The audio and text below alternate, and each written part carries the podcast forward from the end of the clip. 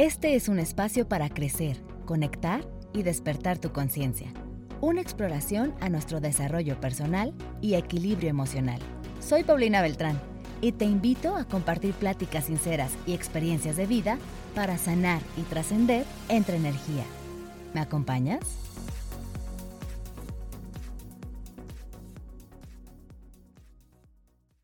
Hola, como cada jueves, les doy la bienvenida a un episodio más entre energía. Como ya es costumbre, cada episodio les digo que estoy feliz, que me siento muy contenta y emocionada, pero hoy sobre todo me siento muy, muy agradecida porque cumplimos tres meses con el podcast y la verdad es que no esperaba ni que fuéramos a durar ni cinco semanas, pero estoy muy contenta de, ver la comunidad crecer, de que estés con nosotros y te reúnas conmigo y con los expertos y con toda la gente que decide participar en el podcast y que cada jueves me regala y me comparte desde su conocimiento y desde su experiencia y que tú estés ahí para escuchar, para crear comunidad, que te sumes, si ya te suscribiste al canal de YouTube, si sigues el podcast en Spotify, en Apple Podcast o Google Podcast, si eres de la comunidad de Instagram o de Facebook, pues te agradezco enormemente porque gracias a que tú estés del otro lado es que este sueño, como lo es para mí entre energía, puede avanzar y puede seguir creciendo. Y el día de hoy tenemos una invitada, como todos los que vienen y pisan entre energía, que es muy especial. Es una persona súper linda que viene a platicarnos desde todo su conocimiento también y que viene a compartirnos desde sus experiencias personales y desde lo que ha ido aprendiendo en el camino. Ella es Cristian Nucamendi Lotfe, es psicóloga, psicoterapeuta y coach sistémico y viene a platicar con nosotros de un tema que es súper importante y que ya entrados en estas fechas muy familiares nos va a servir y seguro viene a movernos muchas cuestiones para este cierre de año también. Vamos a hablar de cómo sanar nuestra relación con mamá y con papá. Así que estaremos abordando la importancia de trabajar esta relación para poder tener relaciones en el presente mucho más sanas y sobre todo dejar de repetir ciertas cuestiones o patrones que ya no son buenas ni útiles para nosotros en el presente. Hola Cris, ¿cómo estás? Bienvenida Entre Energía. Hola Pau, ¿cómo estás? Me da muchísimo gusto estar acá contigo. Yo muy bien, muy feliz. ¿Y tú qué tal? Porque yo, bueno, honrada de que hayas aceptado la, la invitación de estar en el podcast. Yo te agradezco mucho la invitación, estoy súper contenta, también me encanta compartir con personas como tú que crean contenido muy valioso para, para los escuchas o para los que ven tu canal de YouTube y, muy honrada también por la invitación y pues con muchas ganas de, comenzar a, hablar sobre este tema tan interesante. Muchas gracias, Cris. Y la verdad siento que eso es algo de lo que me ha dejado un poquito el podcast, conectar con personas que, que hacen o que buscan desde su actuar, desde su profesión, hacer y generar un cambio allá afuera.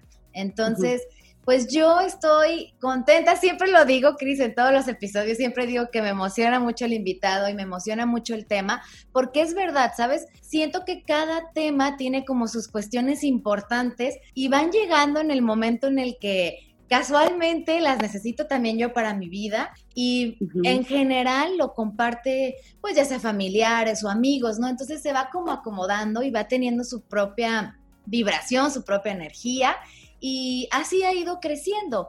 los episodios pasados estuvimos hablando un poquito de la conexión con tu cuerpo, el escuchar a tu cuerpo, y esto nos fue llevando a hablar de la alimentación intuitiva, después hablar de que somos cíclicos, ¿no? También platicar un poquito acerca de los ciclos de las mujeres, y después de eso hablamos eh, de manera muy general de las constelaciones, y esto nos llevó a tocar el tema del niño interior. Y ahora el tema que vamos a trabajar que, por ser diciembre, un mes que incita mucho a las reuniones familiares, a, a, estar acompañados, ¿no? Que nos hace como regresar a casa, creo que llega en el momento perfecto de trabajar este tema que es cómo sanar a mamá y a papá, ¿no? O sea, cómo trabajar esta parte. Y bueno, ¿quién mejor que tú que nos vengas a compartir desde tu experiencia, desde tu conocimiento, el por qué es importante esta relación, trabajarla realmente y darle importancia en nuestra vida eh, y cómo hacerlo, ¿no? También, cómo sanar a nuestros padres.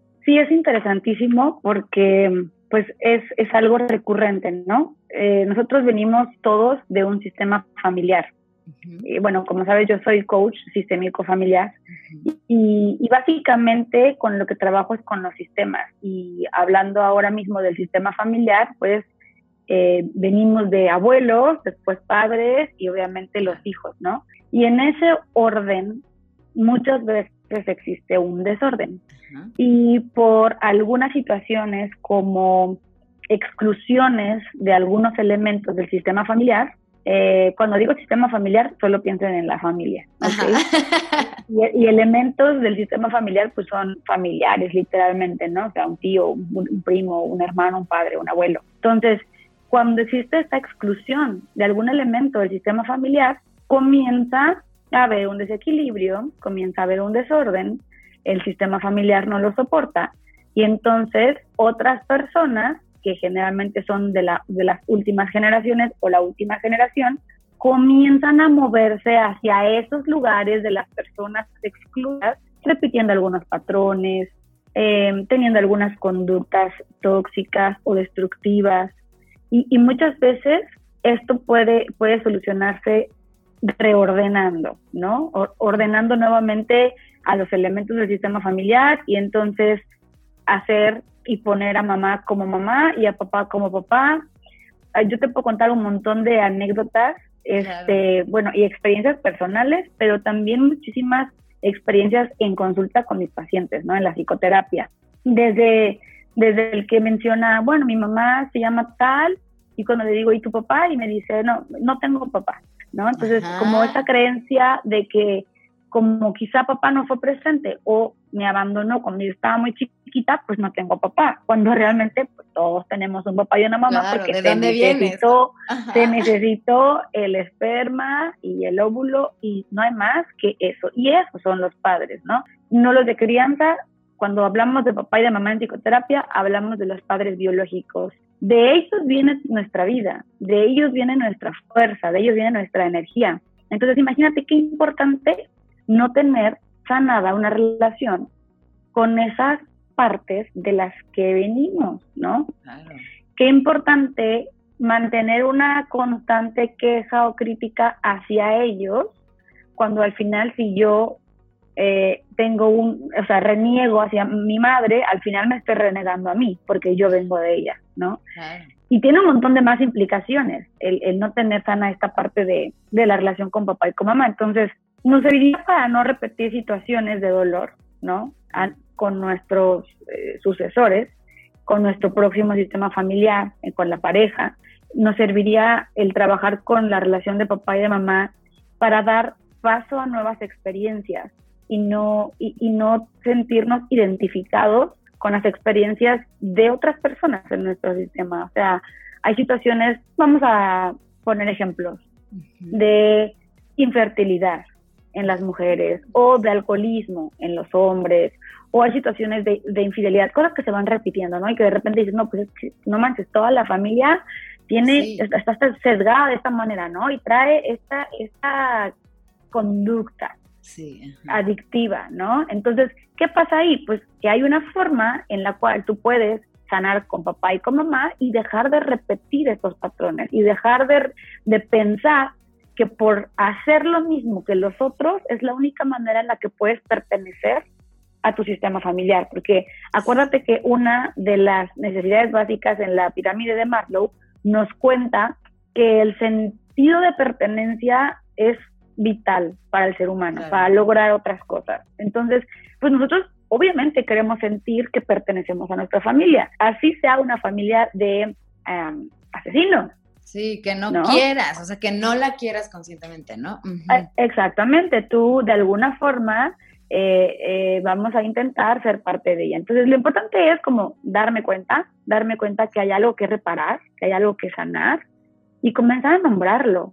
Obviamente, ¿en dónde? En un espacio psicoterapéutico, ¿no? Con profesionales que te puedan apoyar eh, yo te puedo recomendar la psicoterapia gestal, el coaching sistémico. Eh, actualmente a mí las herramientas que me han servido es como el enneagrama, el teatro psicoterapéutico y actualmente las constelaciones familiares, ¿no?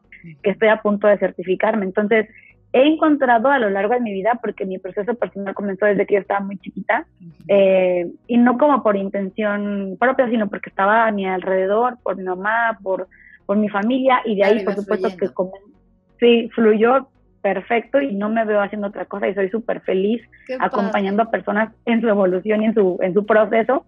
Pero bueno, todo esto creo que al final, cuando, cuando logras ir trabajándolo y resolviéndolo, sí que adoptas una postura más sana ante la vida. Sí. que adoptas una postura en la que tú sabes que mereces bienestar y que mereces abundancia, ¿no? Sí. Oye, Cris, pero también eh, viene mucho esta parte, ahorita que te escuchaba, de el primer paso, como nos dicen mucho, es reconocer que hay algo que sanar, ¿no? Que hay algo que trabajar.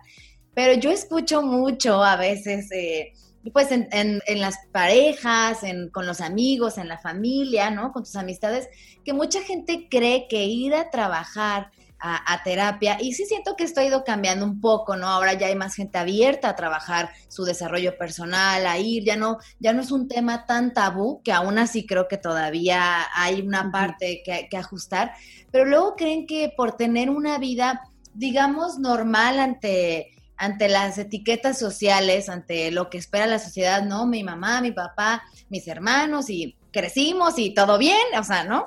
No tengo nada que trabajar, o sea, o creen que porque si mi papá no fue alcohólico o mi mamá no, eh, no sé, no fue drogadicta o no, o no, o sea, que en general me aceptaron y que en general tengo un sistema familiar eh, sano, ¿no? Y lo digo entre comillas porque siempre hay algo que trabajar. Entonces, esta gente luego es como, bueno, pues yo no tengo estos problemas tan graves o tan fuertes, pues no tengo nada que trabajar eh, con mis papás, o sea, yo me siento bien y siento que estoy sano, pero luego de esto se deriva toda nuestra manera de relacionarnos con los demás, ¿no? En el trabajo, con nuestra pareja y cuestiones muy sencillas que a veces sin hacerlas conscientes estamos repitiendo también de nuestros padres y que a lo mejor a ellos en su momento de desarrollo y en su momento de vida les funcionaron o las tuvieron que desarrollar de esa manera porque fueron sus circunstancias, pero para nosotros no, ¿no? Porque ya no estamos viviendo esa misma circunstancia. Entonces, no sé si a ti te pasa que, que llega gente a lo mejor eh, que yo creo que cuando vas a terapia ya tienes algo muy claro que quieres trabajar, pero generalmente tú vas eh, o buscas estos espacios por algo que te pasa en la actualidad, y sin realmente ponerte a analizar que a lo mejor eso viene de atrás, ¿no? Claro, y lo que dices, cuando por ejemplo hay este tipo de comentarios de no, o sea, todo bien, o no me super ultra maltrataron, como otros casos que he escuchado. A ver, yo siempre digo una cosa, hay experiencias y experiencias, ¿no?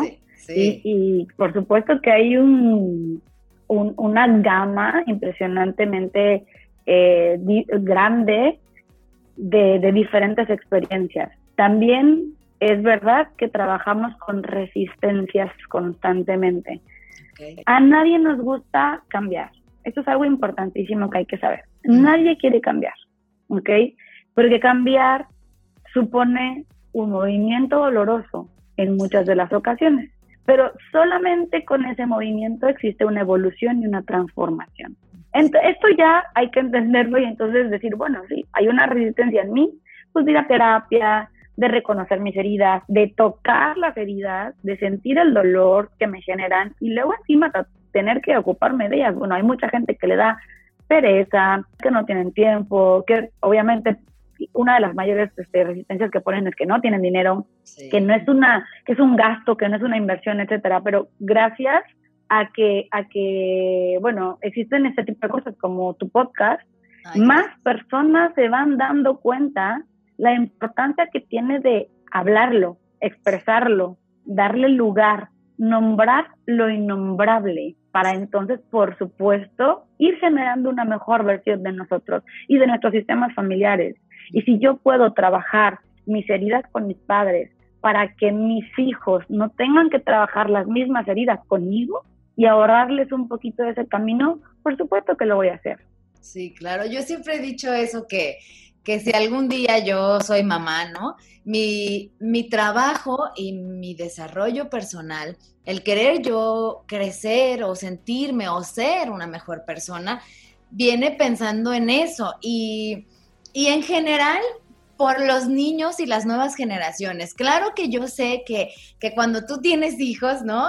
Eh, tus propios hijos tendrán sus propias cuestiones que trabajar con respecto a ti y a, tu, y a la crianza que tú les des y a la educación, pero si tú les eh, limpias un poquito ese camino de generación tras generación y haces conscientes ciertos patrones que a lo mejor han sido heredados, o sea, que, que ni siquiera tu mamá, ni tu abuela, ni o tu abuelo y tu bisabuelo, a lo mejor ni siquiera lo sabían. Yo sé que esta parte de, de, trabajar ahora, ¿no? De ir a terapia, pues bueno, también lo vemos, yo lo veo ahora como un lujo que a lo mejor nuestros abuelos ni por aquí, ¿no? Ni pensar en, en tener tiempo o en hablar de desarrollo personal, de, de, de buscar en tu interior, de buscarse una mejor persona, de sanar. O sea, vivían vidas complicadas e incluso a veces hasta tormentosas.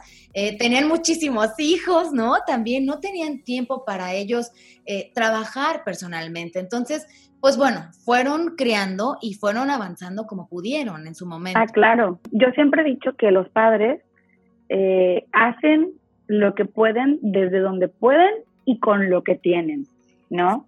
Y, e intentan hacerlo lo mejor posible, pero siempre con las herramientas que ellos tienen. Acuérdense que nuestros padres fueron niños.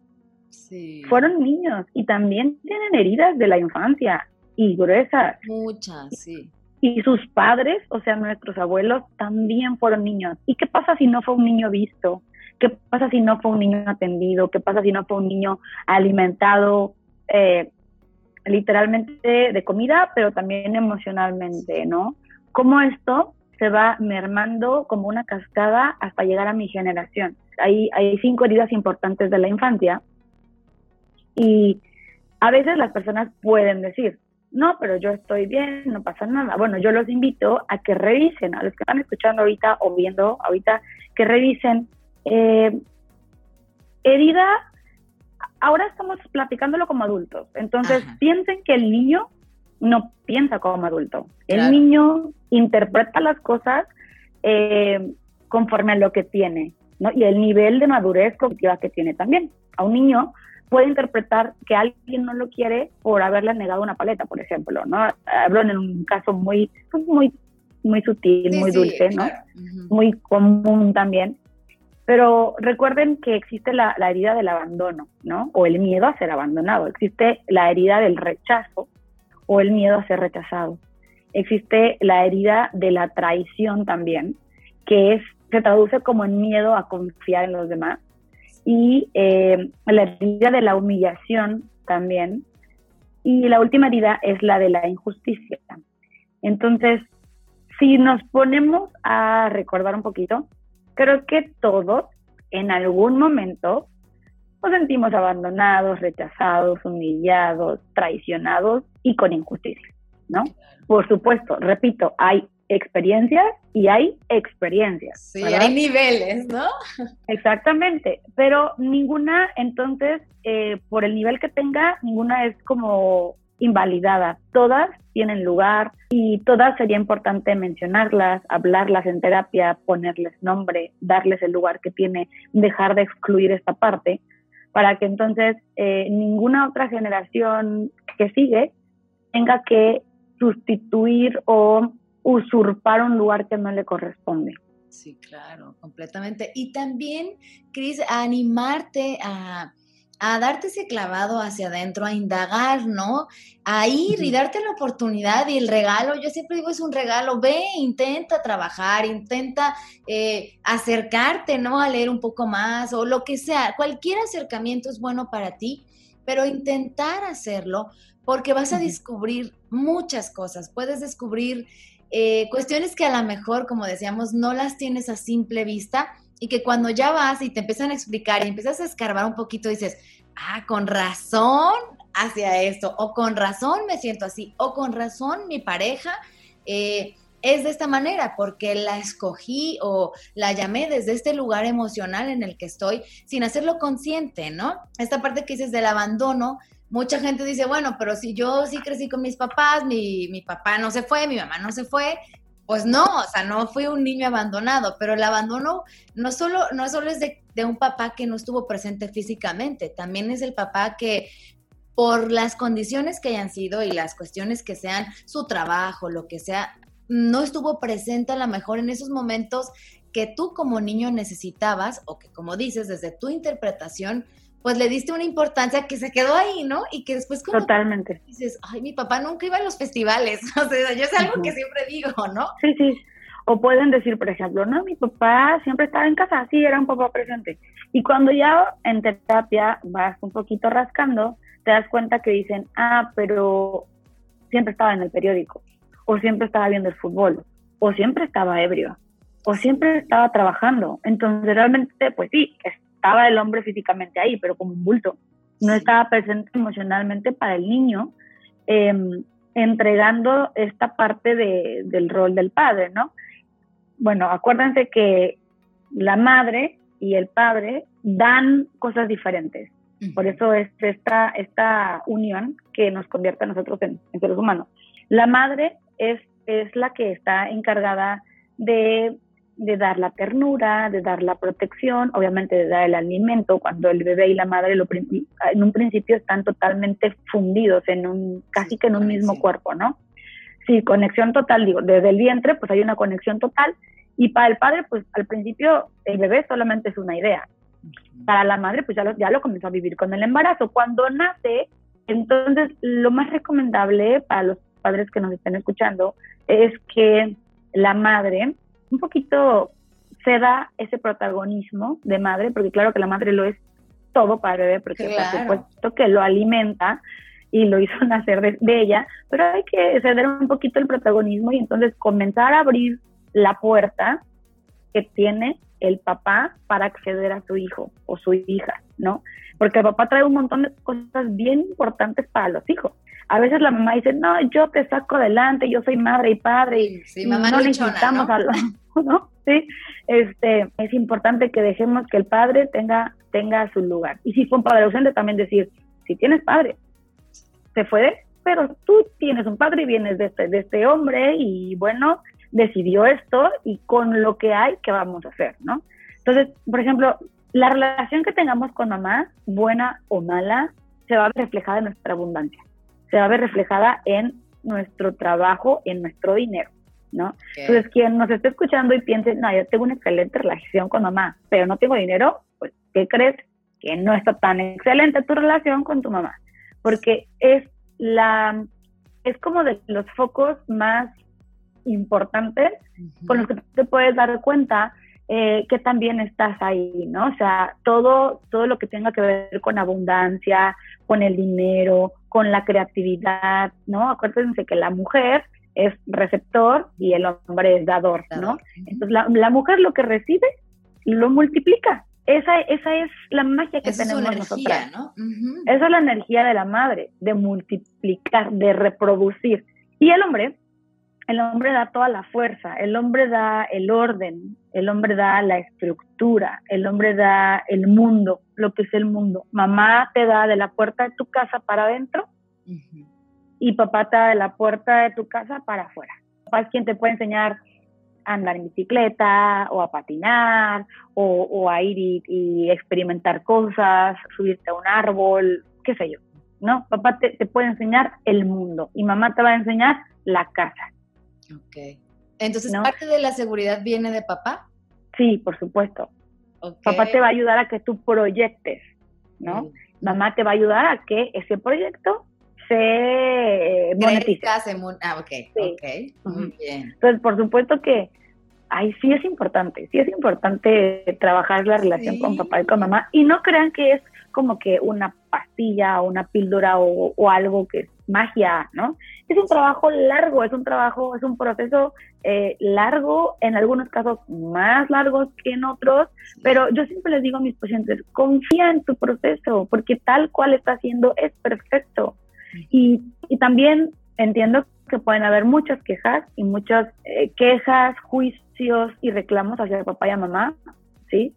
Pero en, en el proceso de la sanación con ellos hay un momento en el que es vital solo dar gracias. Ok. Solo dar gracias por ellos, reconocerme como me rindo, decir me rindo, yo no, yo no hay nada que pueda hacer, yo no soy quien para corregirlos, ni soy quien para educarlos, porque ellos, arriba de ellos, tienen a sus padres y ese era el trabajo de los de arriba. Entonces, ahí está el orden que te decía en un principio del, del episodio, de la conversación.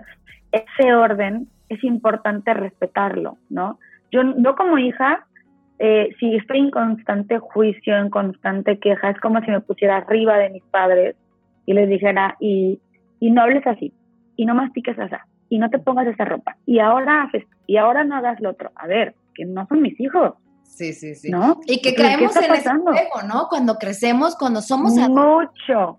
Todo el tiempo, es esta, esta constante estar con tu papá o con tu mamá. Y, y ahorita que lo dices, yo hago mucha, o sea, hago mucho hincapié y estoy recapitulando mi manera de llevarme con ellos. Y eso que yo te puedo decir que yo tengo trabajando, o sea, ya voy para 10 años de ir a terapia, de mi trabajo personal y aún así sigo viendo situaciones en donde, claro, ahora ya desde otro nivel de conciencia y sí me cacho y después digo, ay, es que pues no es algo que a mí me corresponde, pero en un principio así fue mucho mi relación con mi papá, entonces era mucho de de pelearnos mucho tiempo. Tenemos un, negocio familiar que fue una agonía eh, vivirlo juntos, porque además de que somos muy iguales y, yo trabajándolo descubrí estas partes que, que yo odiaba en cierta manera de mi papá y que después reconocí en mí, ¿no? Y que decía, claro, esto yo lo tengo también. Y entonces me di cuenta que soy súper idéntica. Y para mí era pelearme con él porque yo a veces le decía, es que no hagas así las cosas, es que ¿por qué hiciste esto? Entonces entrábamos en un conflicto brutal. Hasta que después dije, bueno, no tengo yo que estarle diciendo lo que tiene o no tiene que hacer. En todo caso, él está arriba de mí, ¿no? Entonces él es... Ellos saben. Exacto, exacto, sí. Él sabe más, él es más grande, él es más fuerte, o sea, hay que acordarnos que nosotros venimos de ellos, no ellos de nosotros, ¿no? Entonces, en el momento que te rindes y dices, a ver, y cuando dices me rindo es realmente desde la aceptación. Me rindo mamá, me rindo papá, los acepto tal cual son o fueron, agradezco y desde ahí los estoy honrando. Y honrar el lugar de ellos, pues estoy honrando mi vida. O sea, si yo honro la vida de mis padres, por supuesto que estoy honrando la mía. Entonces, en cuanto yo honre a las personas que están arriba de mí, yo puedo voltear y, y decir, bueno, mi vista ahora va a estar puesta en mi camino que está delante de mí y de esta manera puedo, puedo voltear de repente decir, ay, me encontré con una pareja, ¿no? Pero ya no soy la niña herida y ojalá la pareja que encuentres también tenga un trabajo personal para que tampoco sea el niño herido y que entre nosotros andemos buscando a nuestro papá y a nuestra mamá, porque eso pasa muy seguido, sino seamos dos adultos los que nos estamos encontrando y teniendo y decidiendo comenzar una relación de pareja. Sí, y es que e, ahí viene la parte complicada de las relaciones, ¿no? Porque es tú con tu sistema y con tus cosas en relación con el otro que tiene su sistema y sus cosas que trabajar. Entonces, la parte del desarrollo personal sí es muy importante, pero también es importante por eso, para hacer conciencia de nosotros y relacionarte de una manera más sana con los demás, porque no puedes esperar tener una buena relación si no estás haciendo nada de trabajo personal. O sea, siempre he dicho, por más sano que te sientas, siempre hay algo que trabajar. Y si tú lo estás evadiendo, si tú no quieres voltear y ver y no quieres sentirte mejor persona, pues no, o sea, no hay cómo, cómo equilibrarte con otra persona. Y, y también algo que te quería preguntar, Cris, esta parte que se me hizo muy interesante al inicio que comentabas, que padres son estos padres biológicos, los que nos dieron la vida y que es de donde venimos, de donde tenemos esta energía. ¿Cómo trabajaría una persona que a lo mejor que fue adoptada o que no conoció a sus padres biológicos y que, bueno, de crianza tiene otros padres, tiene otra educación, eh, vivió a lo mejor otras cuestiones, ¿no? Y tiene otras cuestiones que trabajar. ¿Cómo trabajas eso? Lo trabajas de una manera en la que hay que dignificar y honrar a papá y a mamá. Puede ser que no los conociste porque fuiste adoptada y puede ser que en tu corazón, por la crianza de una nueva familia, sí, tanto te adoptaron como que la adoptaste, pero es muy importante darle lugar a los excluidos. Y así como lo pintas, pareciera que los padres biológicos están excluidos. Digamos que es el caso de esos padres biológicos que desaparecieron ya pues de la faz de la Tierra. No hay manera de que tú puedas tener... Verlos. Eh, verlos o tener un contacto con ellos.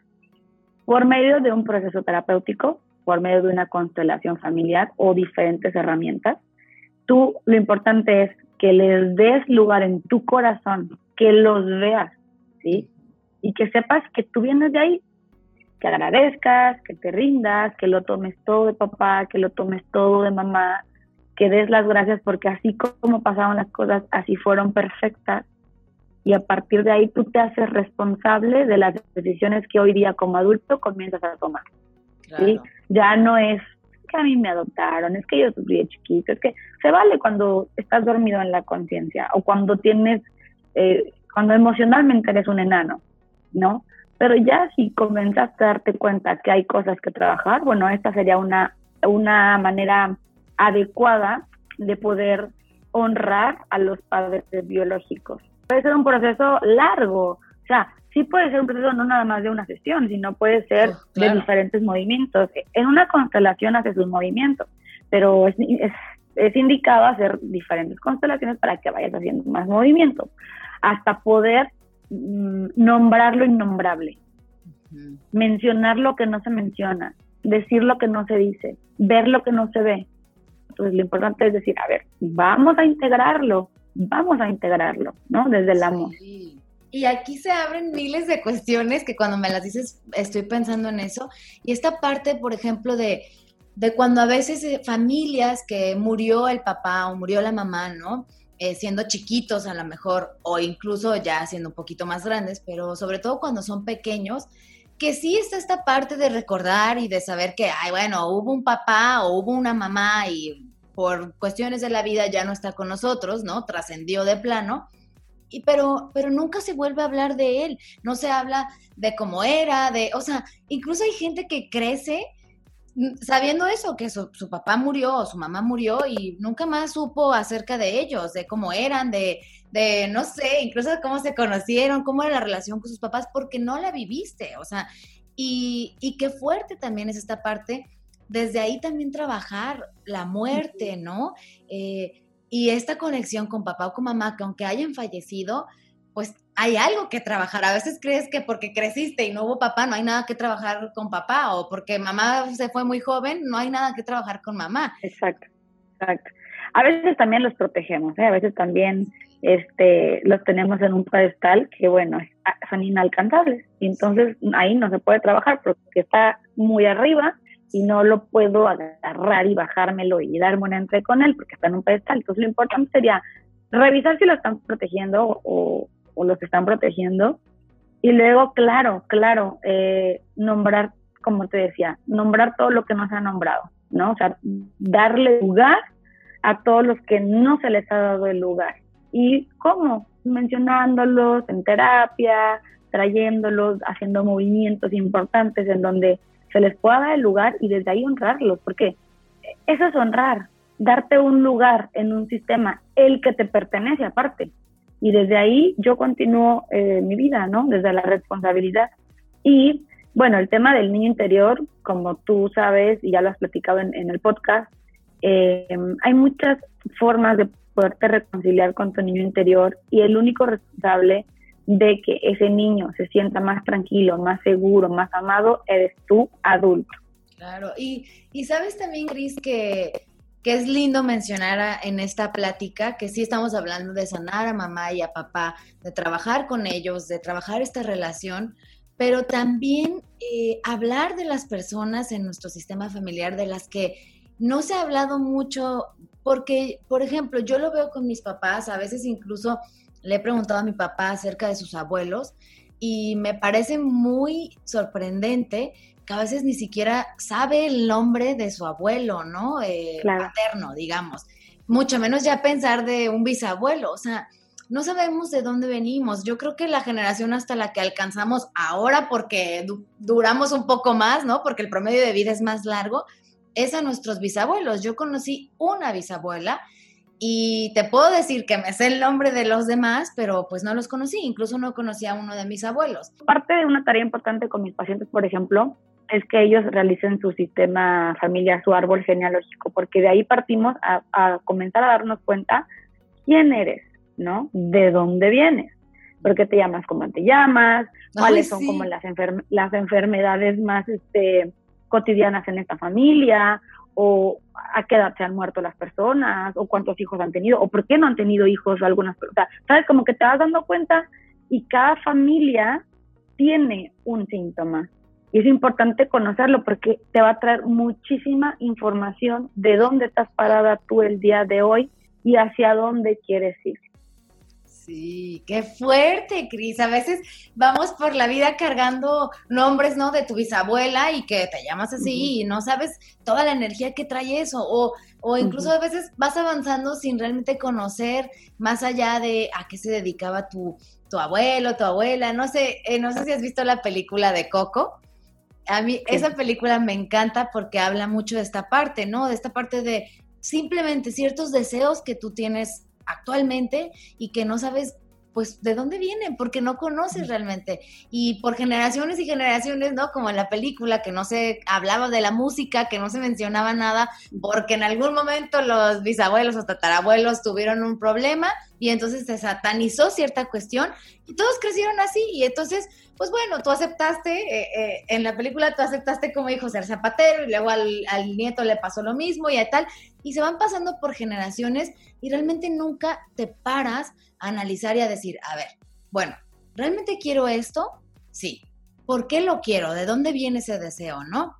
O no lo quiero, ¿por qué? Y empezar a trabajar. Y creo que la invitación para la gente sería esa, o sea, que empieces a conocer un poquito de dónde vienes, que te des la oportunidad y, y el regalo de escarbar, de ir hacia adentro y vas a descubrir cosas lindas, que sí, como bien dices, el, proceso es largo y a veces muy doloroso porque siempre el cambio y la transformación duelen, yo siempre lo digo, el darte cuenta de cosas, el reconocer y que hay que trabajar siempre, o sea, yo lo menciono en todos los episodios porque todo lo que hablamos habla de eso. No es un trabajo que se termine, no es de que tú vas a terapia y, ah, bueno, ya como de mi sistema familiar, pues perfecto, ya voy por la vida excelente. Pues no, porque es algo que siempre tienes que traer en tu conciencia y que hay que trabajar diario, diario, diario, hasta que de plano pues trascendamos de esta, de esta vida, ¿no? Exactamente, sí, la invitación es esa que que tengan paciencia, que tengan compasión, que se tengan compasión también a ustedes, no, no tanta crítica, no tanto juicio, sino una mirada de apreciación, valorando y validándose su vida, sus, situaciones, los problemas que existen, dándoles cavidad y un espacio, eh, porque a veces cuando los negamos o los evadimos es como decir, no lo valido, ¿no? Entonces yo los invito a que se validen y que volteen a verse de una manera apreciativa, ¿no? Que puedan apreciarse. Cris, ¿dónde te puede encontrar la gente para la gente que ya sembramos esa semillita que diga, quiero trabajar esto? Bueno, ¿dónde puede buscar y seguir tu contenido también? Tengo una página en Instagram, me llamo Cris Nucamendi Coach. Eh, ahí subo contenido, como algunas frases sanadoras y un poco también de las experiencias que voy teniendo día a día. Doy talleres, doy consultas de pareja de manera individual también. Em, tengo diferentes herramientas para como para hacerlos partícipes a los pacientes, como las constelaciones, como el mindfulness, como el enneagrama. Ahora con la pandemia pues todo se ha ido reinventando. Estoy por, o sea, tengo un proyecto personal y estoy por sacarlo eh, tengo ahí algunas resistencias con la tecnología, pero por ahora me pueden encontrar en Instagram, pueden enviar un WhatsApp, agendar una cita y comenzar eh, con, un, con ese primer movimiento, ¿no? Y, de ahí se van a ir generando cosas muy lindas para, para el proceso de cada, cada quien quiera, ¿no? Cris, muchísimas gracias. Yo de verdad te agradezco infinitamente. Me encantó nuestra plática y sé que estos temas dan para desarrollarlos pues muchísimo más. Ojalá después podamos continuar. La parte de la pareja es algo súper importante también que podemos tocar más adelante, pero yo te agradezco infinitamente. Muchísimas gracias por estar aquí. Gracias a ti, Pau, me encantó, me sentí súper cómoda. Eh, te felicito por, por tu espacio, está re lindo. Y pues eres inspiración para todos los que todavía no nos animamos a hacer nuestro podcast. Entonces, muchísimas gracias por invitarme. Muchas gracias. Muchas gracias por invitarme. Muchas gracias, Cris, y nos vemos pronto. Claro que sí, te mando un abrazo. Igualmente, un beso. Bye. Bye. Espero hayas disfrutado el contenido de hoy. No olvides seguirnos en Instagram y Facebook, suscribirte en el canal de YouTube y visitar nuestra página web www.entre-energía.com. Te espero en el próximo episodio.